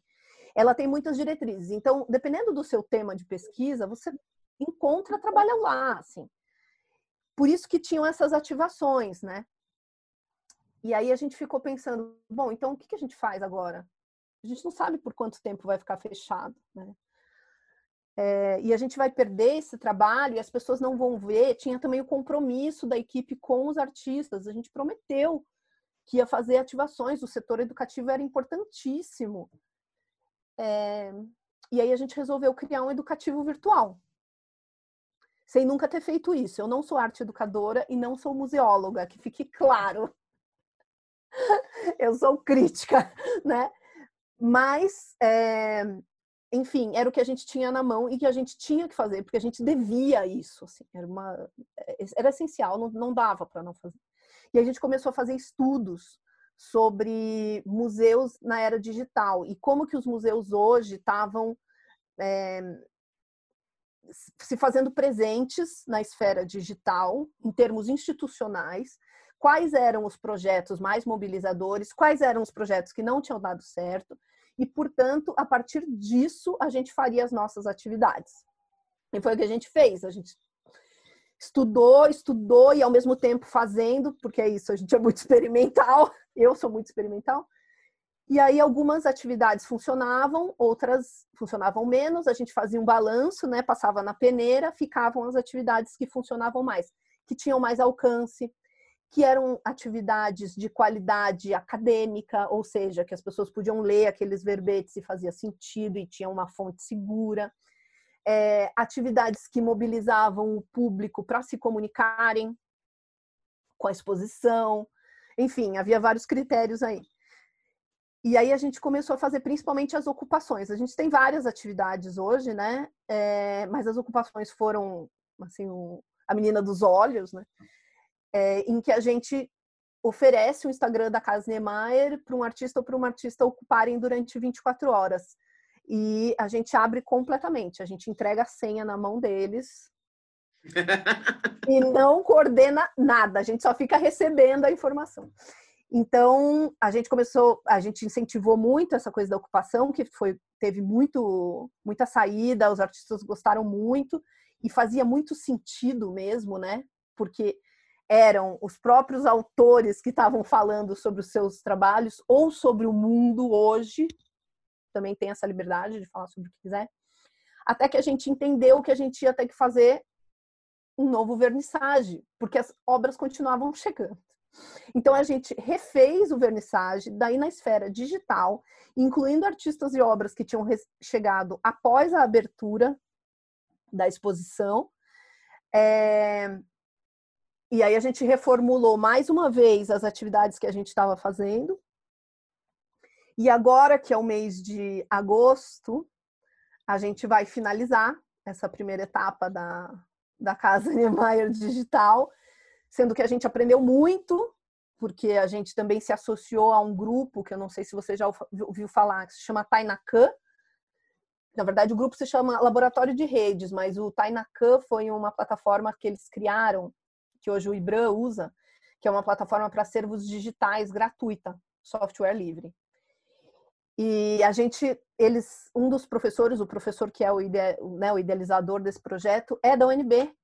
Então a gente também encontrou com ele, aprendeu muito sobre museus digitais, acervos digitais. Então essa primeira fase é, acaba agora e a gente está pensando num outro projeto que vai ser um projeto junto daí agora com a residência Oca, Casa Niemeyer, Cal e Residência Oca em setembro, que vai ser um projeto luso brasileiro. E aí a gente vai fazer uma parceria com um grupo é, de gestores culturais e e curadores portugueses para apresentar um, um, novo projeto e aí depois vai ter um novo proje projeto para a Casa Niemeyer Digital, mas a gente ainda está esperando né, a, a, virada de gestão para poder implementar o novo projeto. Enquanto isso, a gente tá, vai focar no final, vai ter um finissage para a Casa Niemeyer Digital e nesse projeto de residência é, com artistas brasileiros e portugueses. Agora, eu queria, para a gente continuar aqui, já que você falou tanto em isolamento agora, mostrar a imagem que você trouxe. Então, você escolheu, você conseguiu um milagre, que é trazer uma imagem só. É, teve gente que mostrou, não revelarei nomes aqui, mas quem vê as entrevistas vai ver depois, oito imagens, que não conseguiu escolher uma. Teve uma pessoa que fez um DJ, assim, um VJ, na verdade, para a câmera e aí tinha YouTube, aí abria imagem, tinha um monte de coisa, foi uma loucura. Mas você milagrosamente conseguiu escolher uma imagem, queria que você falasse um pouco sobre essa imagem que você escolheu, por que, que você escolheu ela, enfim. Esse é um trabalho da Ana Teixeira, que é uma artista que está na Triangular também, que eu conheci mais recentemente, né? Que atua a partir de São Paulo. É uma artista que trabalha muito com intervenção, performance, objeto mas que essa série em particular é uma série que ela é, fez essas projeções com outros colegas artistas em São Paulo, mas que agora estão aparecendo em outras capitais, né? É, durante a ocupação que ela fez na Casa Niemeyer, ela mostrou esses trabalhos, entre outros. E, em particular, esse trabalho, né, Não Há Normalidade a que Retornar, fala diretamente comigo, com o que a gente está vivendo, com como eu estou me sentindo, vou falar né, a partir de mim, assim, como eu estou me sentindo nessa, nessa outra realidade, porque ao mesmo tempo que eu acho que a pandemia teve um impacto enorme em termos de tragédia, né? Então todo mundo que a gente conhece perdeu alguém que ama. É, a gente está vivendo esse momento em que a gente está completamente sozinho, né? No amparo público é, de nenhum tipo, se eu posso dizer isso aqui, né, mas vou dizer, é, para que a gente se sinta minimamente seguro diante diante dessa, dessa é, é, é, uma, é atroz, né, dessa tragédia atroz. Ao mesmo tempo, é, eu tive, acho que muitos dos meus colegas também tiveram na curadoria, na universidade, que me deparar com a realidade digital de maneira mais imersiva. Então, ter podido salvar a exposição triangular é, com a Casa Niemeyer digital, para mim foi muito importante, porque fez sentido o meu trabalho como professora e como curadora. Fez sentido, né? Aconteceu. Eu sempre tive muito medo, né? Aquela coisa que a gente sonha, assim, você faz uma exposição e ela não tem relevância nenhuma. Pesadelo. é, e eu pensava, não, a gente precisa mostrar isso, olha esse trabalho, né? Os trabalhos doados. E a gente conseguiu por um projeto digital. Então a pandemia, ao mesmo tempo, trouxe essa possibilidade que eu não teria pensado. Né? Assim, eu fui estudar exposições digitais e museus na era digital por causa da pandemia, porque eu tinha que solucionar um problema muito sério, né, que envolvia a Casa Neymar, pela qual eu sou responsável. Então, assim, é, para mim foi isso, foi esse misto de, de tragédia, dor e, e, ao mesmo tempo, uma mobilização pelo trabalho, né? Porque, como eu te disse antes, o que eu faço é tudo, assim, o que eu faço me mobiliza demais. Eu sou uma pessoa entusiasmada, apaixonada, e eu só entendo o trabalho assim. Eu só entendo o trabalho de forma apaixonada. Então, voltando aqui para a imagem da Ana Teixeira, né? Eu me perguntei agora, mais recentemente, depois, agora está quase no fim né, do, da primeira versão da Casa Neymar Digital, é, se aquela é, dita normalidade que a gente vivia e para qual muita gente quer voltar, né? Se ela de fato faz sentido. Primeiro, porque, como muitos críticos já estão dizendo hoje, né? Muitos comentaristas estão dizendo hoje, essa normalidade foi justamente o que gerou a tragédia que a gente está vivendo. Então, esse é um ponto, né? Mas não só é, no que diz respeito ao meu trabalho, mais particularmente a minha vida, né? É, ter podido ter uma realidade virtual mudou a minha atuação diretamente com os estudantes, com os artistas, com o trabalho que eu tenho numa instituição precária, que é o Museu Universitário, e que é precário no mundo inteiro, né? Se no Brasil é, se no mundo inteiro é.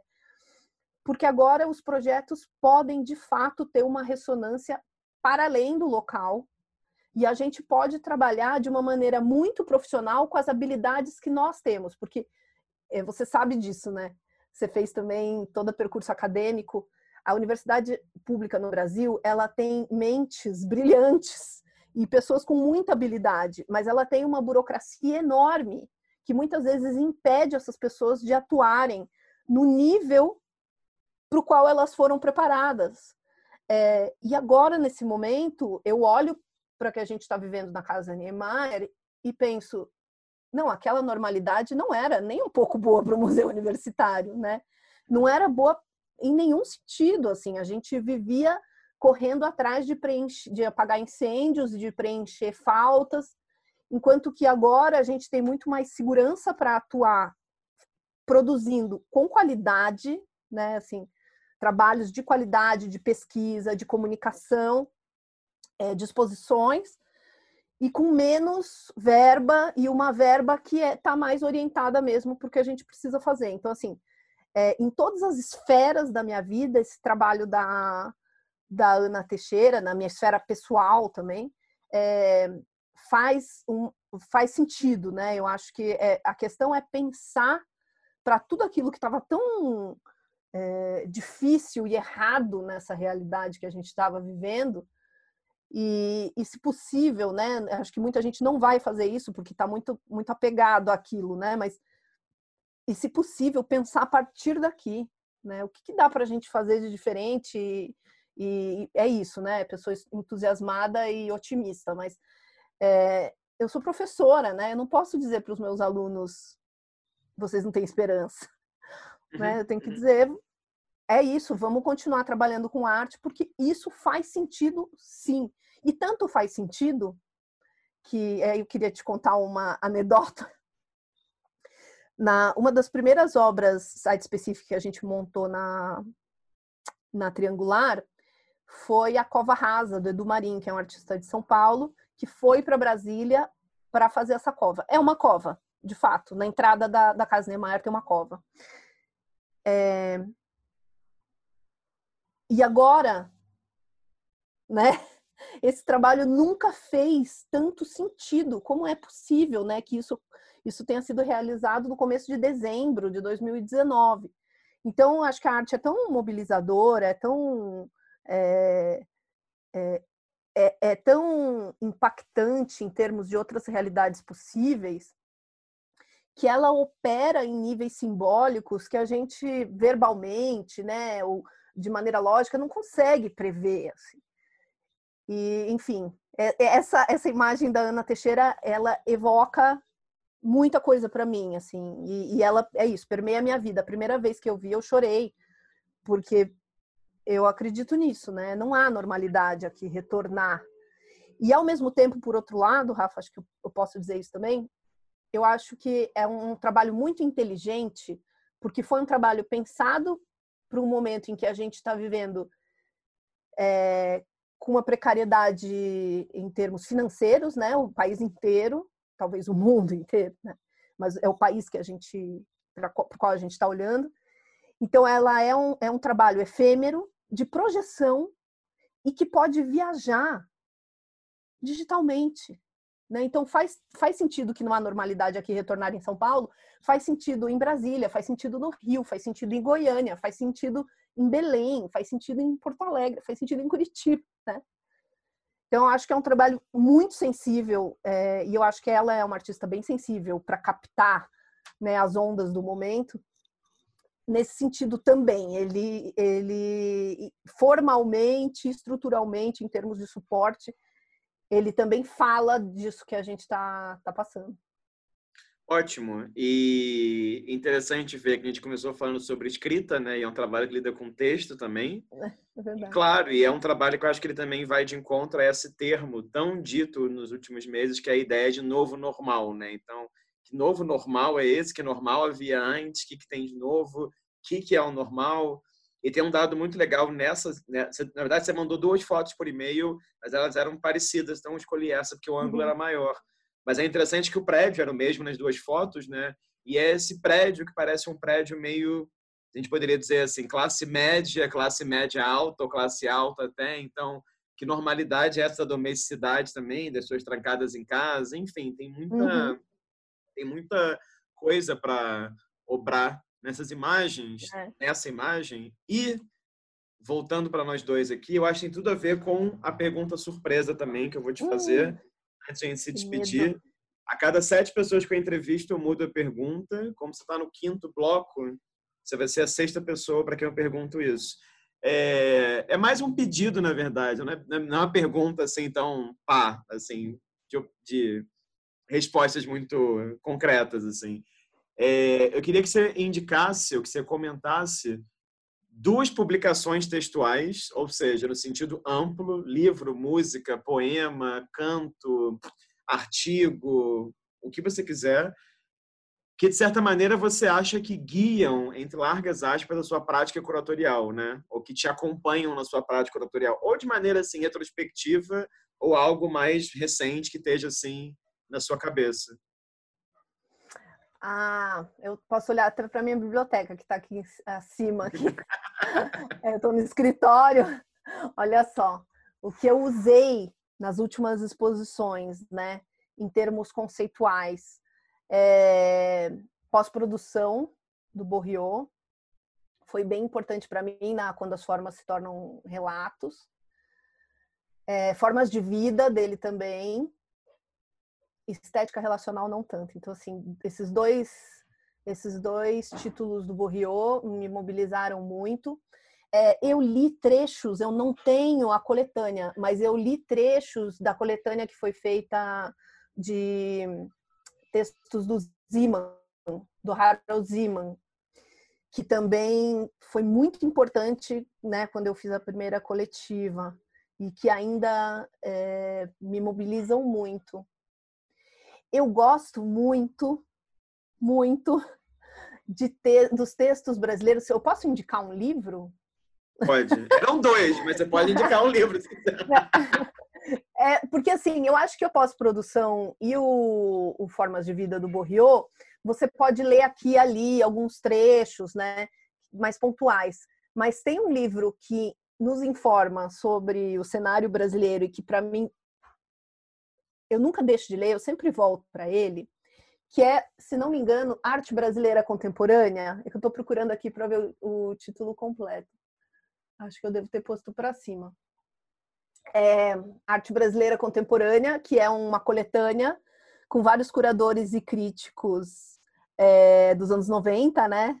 Anos 80, anos 90. Lá tem muita coisa para a gente pensar hoje em dia. Eu sempre volto para ele. E, Rafa, ah, eu acho que eu vou ter que sugerir mais um. Vou, vou parar, mas um só.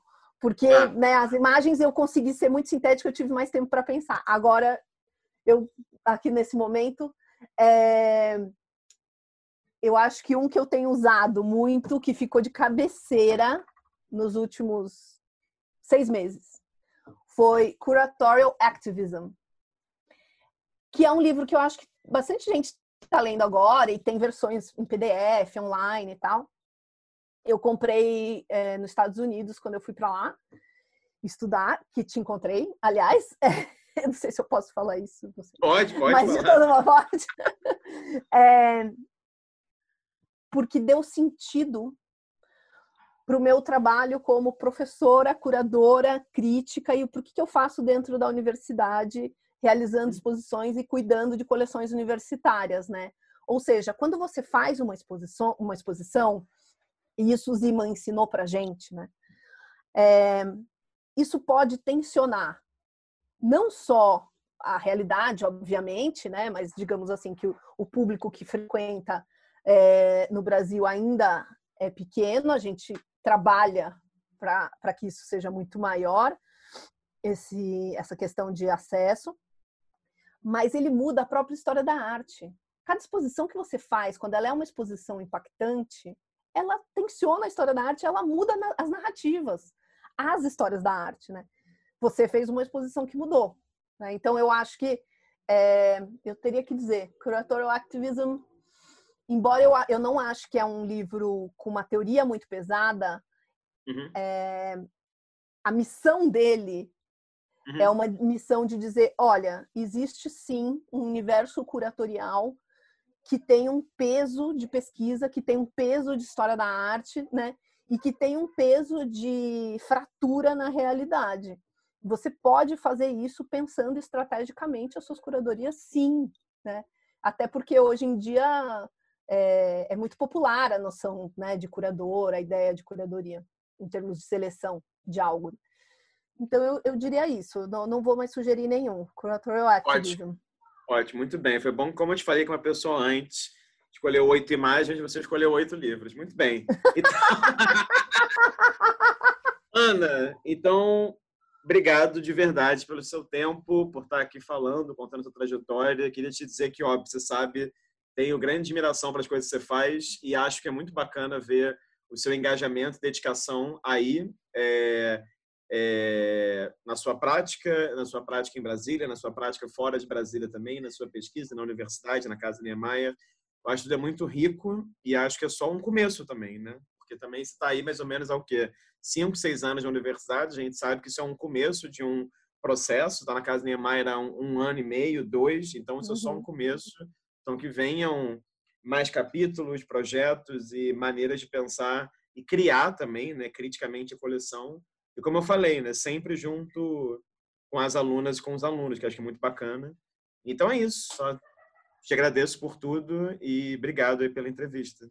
Eu que te agradeço, Rafa. Foi muito bom poder recontar a minha história. Acho que eu nunca tinha organizado assim, só em memoriais, né? A gente tem que escrever memoriais de vez em é. quando. Aí é, reorganiza. Mas eu, eu queria te dizer que tem uma coisa que eu acho que esses cursos de história da arte mais recentes, né? Mais recentes, assim, na minha geração não tinha, né?